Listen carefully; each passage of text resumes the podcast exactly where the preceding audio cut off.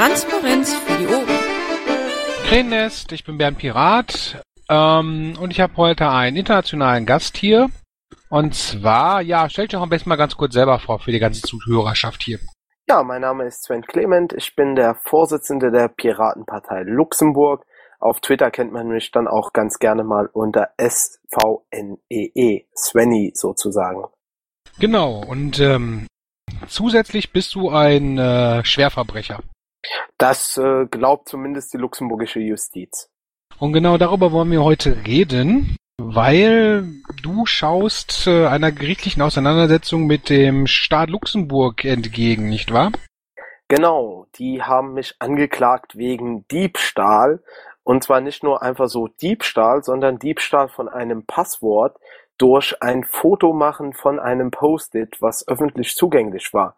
Also eine sehr bizarre Angelegenheit an sich. Das hört sich ja erstmal ähm, komisch an, dass der Staat dann anfängt, wegen so einem einfachen abgefotografierten Passwort ähm, sofort die Juristen loszuschicken. Ähm, Ausgegangen, dass das Diebstahl ist, wenn man Fotos von Sachen macht, die man äh, selbst nicht besitzt. Und wenn man dann das etwas weiterspinnt, äh, geht es halt nicht nur um dieses Foto, sondern es geht darum, dass dieses Passwort eine Datenbank mit äh, knapp 50.000 medizinischen Datensätzen abgesichert hat, ähm, die es dann auch im Internet gab. Das heißt, wenn man dieses Foto besaß, dann konnte man damit relativ frei sich 55.000 Datensätze von luxemburgischen Sportlern äh, einfach mal so im Internet anschauen. Genau. Es ging um die sportmedizinische Datenbank Centre Medico Sportiv. Oder wie auch immer man das ausspricht. Ja, ähm, das war schon gar nicht so schlecht. Das ist äh, das Centre Medico Sportif. Da muss halt jeder luxemburgische Sportler alle drei Jahre spätestens mal vorbeischauen, äh, wird da vermessen, äh, es werden ein paar Tests gemacht, um zu schauen, ob man überhaupt noch Sport treiben darf. Ähm, geht das denn, so mal für mich gefragt, um Leistungssportler oder um Breitensportler? Also muss da jeder hin? Da muss jeder hin, der eine Lizenz hat, um äh, Sport zu treiben. Ähm, das heißt an sich, jeder Sportler, der irgendwie in einem Verband oder in einer Mannschaft engagiert ist, wo er dann auch eine Versicherung über den Verband hat, ähm, muss dahin. Das sind also äh, bei luxemburgischen Verhältnissen, man muss sagen, wir haben 500.000 Einwohner ungefähr, 55.000 ähm, Leute müssen ja regelmäßig hin, also über ein Zehntel. Ja, ähm, wo hing denn dieses Post-it rum, ähm, dass du das einfach abfotografieren konntest? Weil ich sag mal, da wird ja nicht irgendjeder drauf Zugriff haben, oder?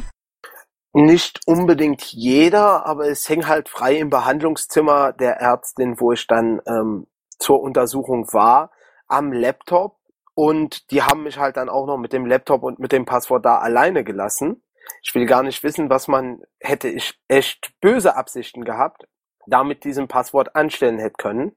Äh, so war es dann halt nur Foto machen, den Behörden Bescheid geben, zehn Tage später bemerken, dass das Passwort noch immer nicht geändert war und ähm, das dann der Presse mitteilen und zwei Monate später dann Hausdurchsuchung haben.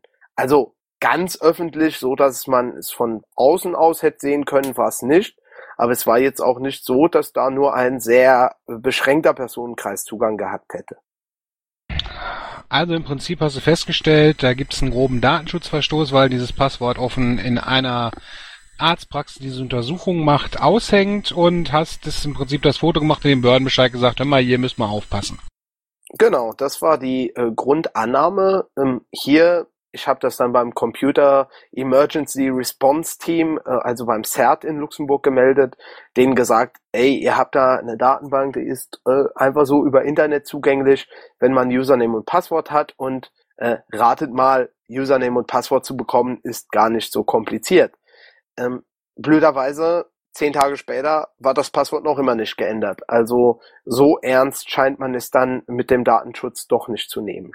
Und weil du dann jetzt an die Presse gegangen bist, kam der Staat und sagte, dann nehmen wir den jetzt, der uns da ans die Presse geliefert hat, nochmal schön aufs Korn und äh, gucken, was das äh, Gesetzbuch hergibt, um ihn zu ärgern. Genau, die haben dann erstmal mit ganz, ganz viel ähm, Sachen um sich herumgeschmissen, haben von Diebstahl von dieser ganzen Datenbank gesprochen, etwas, was natürlich ähm, nie äh, stattgefunden hat, auch ganz einfach, weil ähm, ich habe Besseres zu tun, als die Datensätze von 55.000 äh, Sportlern herunterzuladen und irgendwie zu verkaufen. Das wäre ja auch mit den Inhalten der Partei gar nicht vereinbar.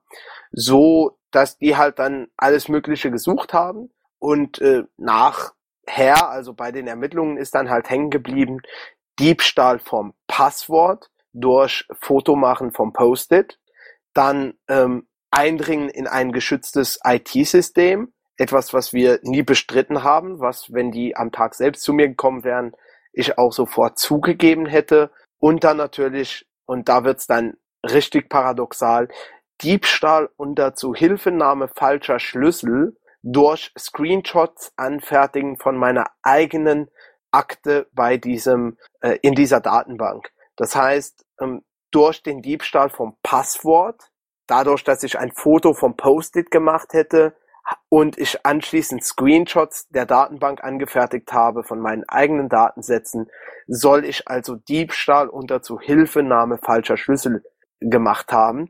Etwas, was äh, ja mir sich nicht so ganz erschließt, weil ich schon den ersten Diebstahl äh, grundsätzlich abstreite. Ja, und vor allem falsch war der Schlüssel ja nicht, sonst wäre es nicht reingekommen. Das ist bestimmt auch eine sehr schöne juristische Diskussion. Aber kommen wir zum Punkt. Ähm, Klagen kosten Geld. Ähm, es gibt einen Solidaritätsfonds. Ja. Ähm, erzähl doch mal, was das Ziel ist und was du brauchst und wie wir dir helfen können. Ja, den Solidaritätsfonds, den habe ich nicht selbst gegründet, das wäre ja irgendwie auch komisch, sondern den hat ein Journalist in Luxemburg gegründet, der auch für äh, namenswerte äh, deutsche Zeitungen schreibt. Der hat gemeint, das wäre ja auch doch etwas Kafkaesk und sowieso der Journalist hat ein paar Bücher zum Recht geschrieben und hat gemeint, ähm, in Deutschland wäre ich eh straffrei. So, dann hat er gemeint, das ist eine große Ungerechtigkeit. Ich gründe also einen Solidaritätsfonds. Habe mich dann mal so gefragt, was kostet denn so ein äh, eine Klage gegen jemanden? Ähm, schnell habe ich da mal ein paar Rechnungen zusammengestellt äh, und wir kamen auf circa 5000 Euro die wir jetzt kurzfristig benötigen, also bis spätestens Ende des Jahres, um erste Anwaltskosten und eine mögliche erste Strafe vorzustrecken. Äh, später, falls wir dann vor den EUGH oder vor den EGMR gehen würden, also entweder in Luxemburg zum Europäischen Gerichtshof oder nach Straßburg zum äh, Europäischen Gerichtshof der Menschenrechte, dann äh, könnte diese Rechnung noch deutlich größer werden, weil hier geht es ja dann auch um eine äh, doch grundsätzliche Frage, ist ein Foto machen Diebstahl? Und falls das äh, zurückbehalten würde, dann müssten wir uns natürlich die Frage stellen, was bedeutet das für die Urheberrechte, was bedeutet das für äh, die äh, Panoramafreiheit? Und da müssten wir natürlich, und vor allem ich müsste dann in dem Fall bis äh, vor die obersten Instanzen klagen. Ähm, kleiner Bonus am Rande, wir könnten eventuell in einem Revisionsverfahren sogar noch die Vorratsdatenspeicherung in Luxemburg kippen. Ähm, aber zu einem Revisionsverfahren kommt es halt nur, wenn wir auch ähm, das Geld haben, um das zu stemmen. Und da reden wir jetzt erstmal von den ersten 5000 Euro, später eventuell mehr, aber das hängt dann vom Urteil und der schriftlichen Begründung ab. Gut, ähm, ihr habt es draußen gehört. Ähm, ich habe jetzt noch eine kleine Rückfrage. Bei uns in Deutschland ist das so, wenn du angezeigt wirst vom Staat und du gewinnst, trägt die Kosten ja die Staatskasse, wenn unterm Strich am Ende Geld überbleiben soll. Also Leute spenden, du gewinnst alles durch und äh, das Geld muss nicht angefasst werden. Ich weiß nicht, ob es so ist, aber was würde da mit dem Geld geschehen? Also zuerst einmal in Luxemburg trägt die Staatskasse gar nichts. Das heißt, die klagen dich an und äh, du als Verlierer oder Gewinner sogar vom Verfahren musst so oder so deine eigenen Kosten tragen. Ähm, etwas, was man unbedingt sowieso mal ändern müsste. Das heißt, die Rechnungen, die ich bisher zahlen musste, die bleiben so oder so bestehen.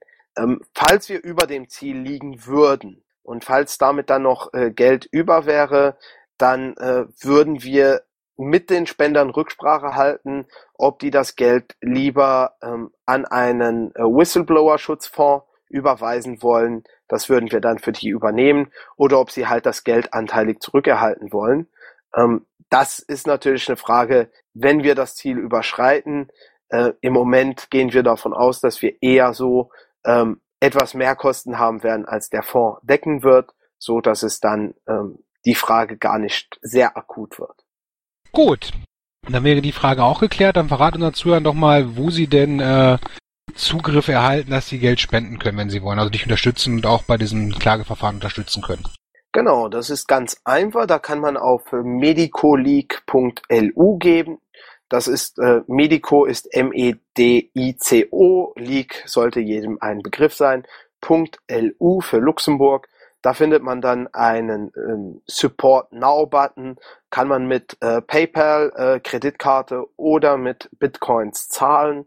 Ähm, das kommt dann alles in einen Topf und davon werden dann die nötigen Rechnungen und Auslagen bezahlt.